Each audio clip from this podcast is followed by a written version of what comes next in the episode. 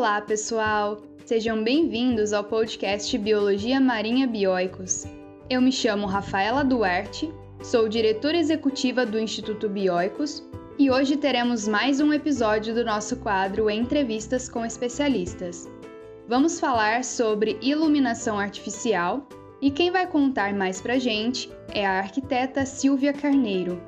Seja bem-vinda, Silvia, e obrigada por ter topado o convite para participar do podcast.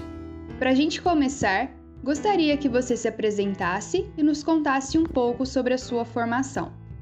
Eu sou Silvia Carneiro, arquiteta e lighting designer. Minha formação é em arquitetura e eu tenho uma pós-graduação em lighting design e design interiores.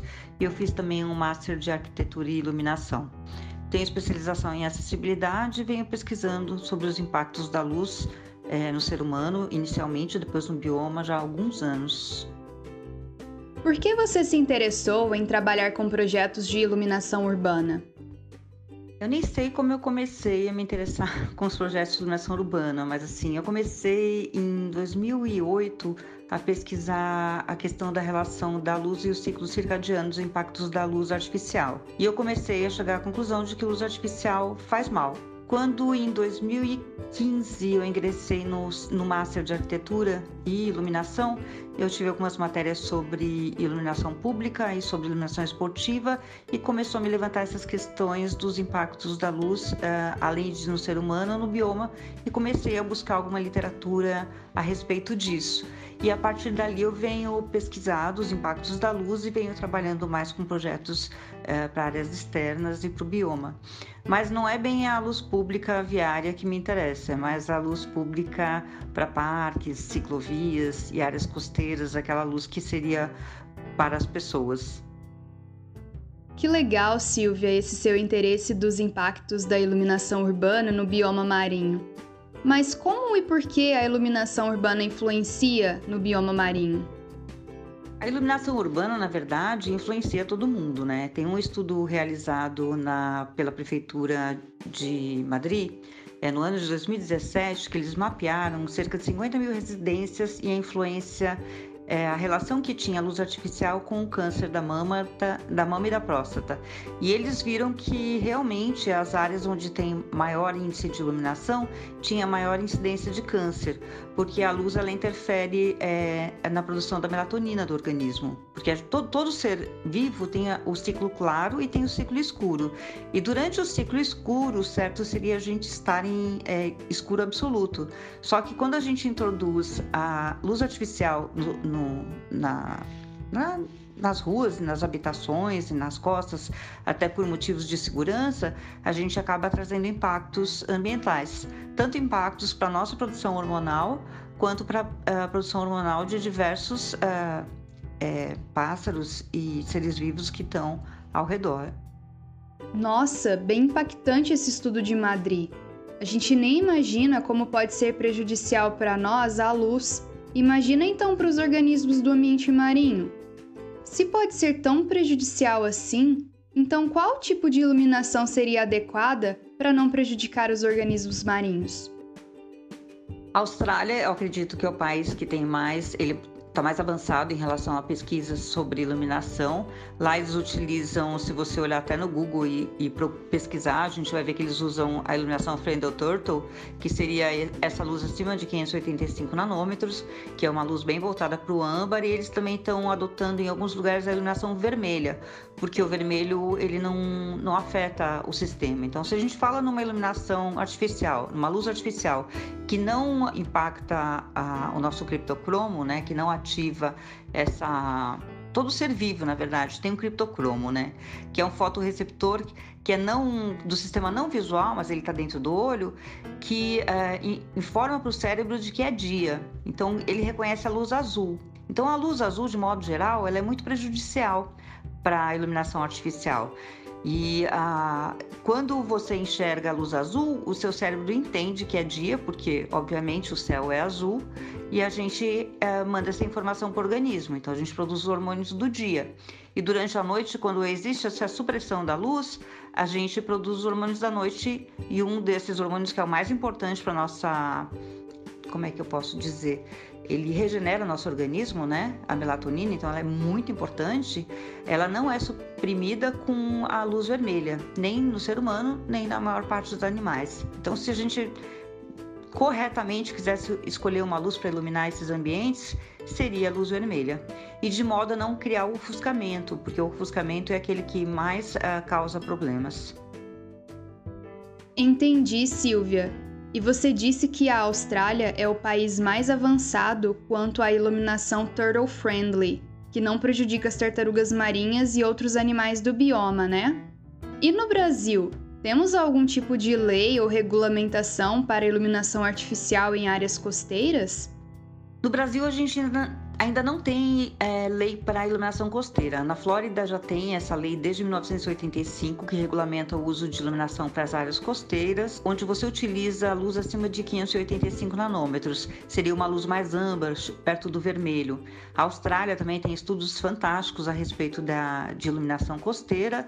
No Brasil, a gente tem apenas uma legislação que é relacionada ao projeto Tamar, onde a, a, a praia onde é, acontece o projeto, eles exigem que seja lux zero, mas é uma lei da prefeitura local, não é uma lei federal.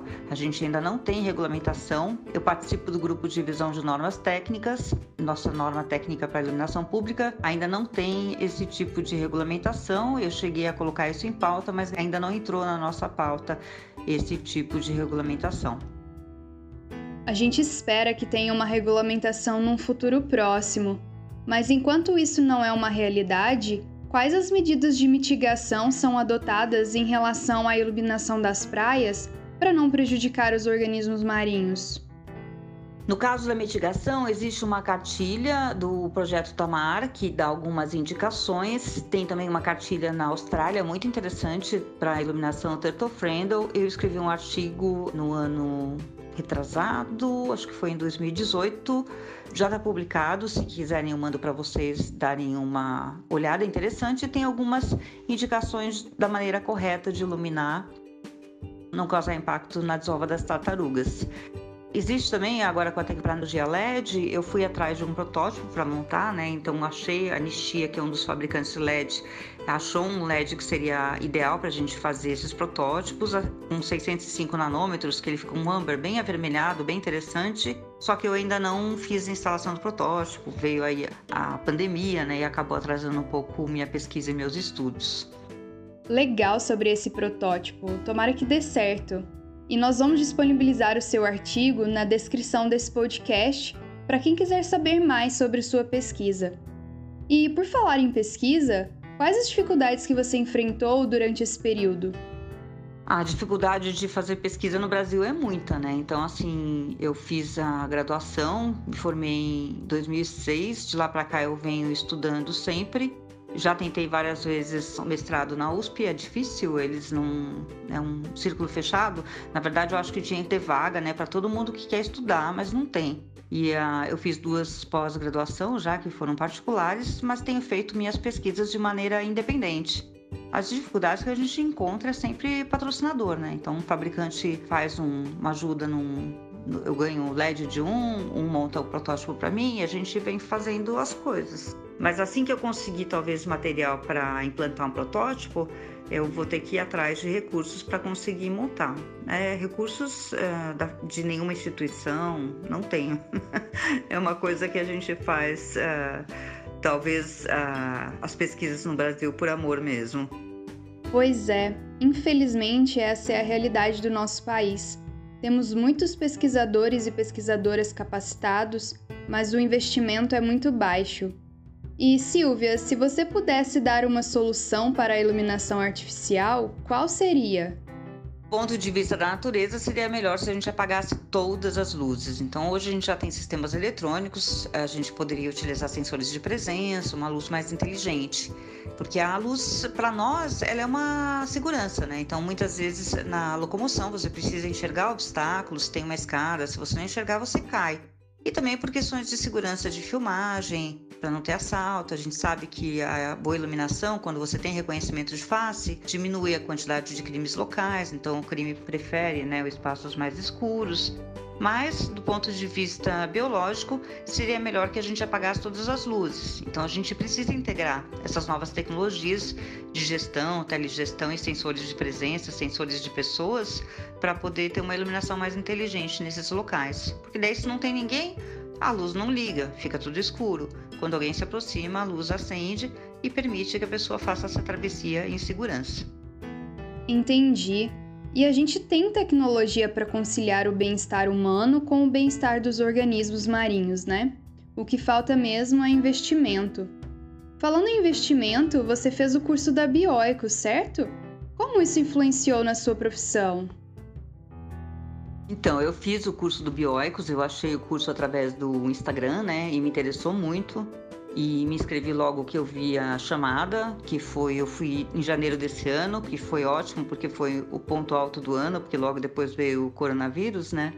Foi o, o curso de introdução à tartaruga marinha. E foi muito bom para mim, porque eu conheci essa parte biológica da tartaruga, como ela funciona, o ciclo do sono. Enchi foi o Robson que deu o curso, eu enchi eles de perguntas, e aí eu tive diversos insights aí que eu percebi, porque a questão do criptocromo, que era uma coisa bem entendida em relação ao olho humano, eu não tinha me familiarizado de que todos os seres vivos têm esse criptocromo e ele é disparado pela luz azul, inclusive as tartarugas. Eu achei depois que eu andei pesquisando por cima que ah, tanto as tartarugas quanto os cetáceos têm o criptocromo no sistema visual e é calibrado pela luz azul também. Então, assim, foi muito bacana para mim ter, ter passado três dias lá na, em Ubatuba, né? Tem aquela rampa que é terrível, então fiz bastante exercício, fizemos a vivência das tartarugas, ah, e foi, foi maravilhoso, eu adorei. Que bom que você gostou e que o curso te ajudou no seu entendimento sobre tartarugas marinhas. E esse conhecimento com certeza vai te ajudar nas suas pesquisas futuras. E para a gente finalizar, Silvia, nos conte quais os seus planos futuros em relação a esse tipo de pesquisa. Meu plano futuro é levantar é, mais espécimes, né? Fazer um. Porque eu não sou bióloga, eu sou arquiteta, né? Então eu quero fazer uma cartilha para ajudar aos, uh, as prefeituras e ao poder público a fazer projetos para áreas costeiras. Então eu preciso levantar um pouco quem são uh, esses animais que estão nessas regiões costeiras, tentar segmentar um pouco, uh, que eu não, não tenho esse conhecimento. E fiz já uma pesquisa um pouco com pássaros, ver quem são os, as, as aves migratórias que a gente tem no país eu ia fazer o curso de cetáceos, agora não sei mais quando vai ser e se eu vou conseguir fazer presencial, porque eu estou no grupo de risco, né? Eu estou um pouco com mais idade para é, entrar em aventura, então eu tenho que me cuidar um pouco. E assim, eu preciso de ajuda de biólogos, porque assim, eu vejo que a pesquisa, de modo geral, um biólogo pesquisa uma espécie. Por exemplo, alguém pesquisa o boto, a outra pessoa pesquisa o golfinho, o outro pesquisa a baleia, é, o outro pesquisa a tartaruga. Então, assim, você precisa de informação de biólogos diferentes e é, precisa de uma rede de contatos e uma rede de informação para conseguir fazer uma boa pesquisa. Basicamente, a pesquisa que eu faço em cima do sistema visual, que foi o meu ponto de partida para essa pesquisa, né? Porque quando você pensa no outro, né? Eu enxergo de um jeito, então tem um sistema visual, sou tricromata, enxergo vermelho, verde e azul. Como é que enxerga o cachorro? Ah, o cachorro ele enxerga, tem muito bastonete e tem fotorreceptor em amarelo e azul. Ah, e as aves? As aves têm, são tetracromatas, eles têm um fotorreceptor vermelho, azul, amarelo, verde, eles enxergam em ultravioleta, o VA e o VB, então deve um sistema totalmente diferente do nosso. Idem as tartarugas. A tartaruga tem um sistema visual bem parecido com o das aves, né? E ela enxerga também ultravioleta. Eu pretendo é, alimentar essa rede aí de pesquisa para mais pesquisadores me ajudarem com material de sistema visual de diferentes espécies e quais são as espécies que tem no país. E eu quero montar um protótipo aí com iluminação turtle friendly em uma praia que esteja disposta a receber esse projeto, né? Porque é um trabalho que atinge a comunidade, então a gente precisa sentar, fazer reunião, sensibilizar todos sobre a questão e fazer uma transformação local e colocar uma iluminação turtle friendly nesse espaço. Legal, Silvia. Hoje em dia é muito importante a comunicação entre pesquisadores. Isso ajuda muito no avanço das pesquisas. É, tiver alguma dúvida mais, eu acho que você pode dar meu e-mail, meu telefone. E quem quiser ajudar na pesquisa ou tiver alguma questão, pode entrar em contato e a gente conversa. Muito obrigada aí pelo espaço que vocês me deram. Um beijinho para todos. Mais uma vez, muito obrigada, Silvia, pela sua participação no nosso podcast e por nos contar um pouco mais sobre a sua pesquisa com iluminação artificial.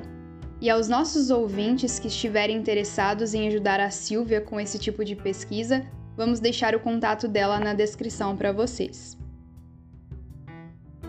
Se você quiser saber mais sobre os trabalhos que o Instituto Bioicos realiza, acesse o site bioicos.org.br e lá você encontra mais informações sobre os cursos online e presenciais, tem acesso gratuito à nossa revista de Biologia Marinha de Divulgação Científica e muito mais. E se você quiser ajudar a melhorar o Instituto, nós trabalhamos com uma campanha de financiamento coletivo na plataforma Catarse. É só acessar o link catarse.me e buscar pelo projeto Biologia Marinha Bioicos. Muito obrigada e até o próximo episódio.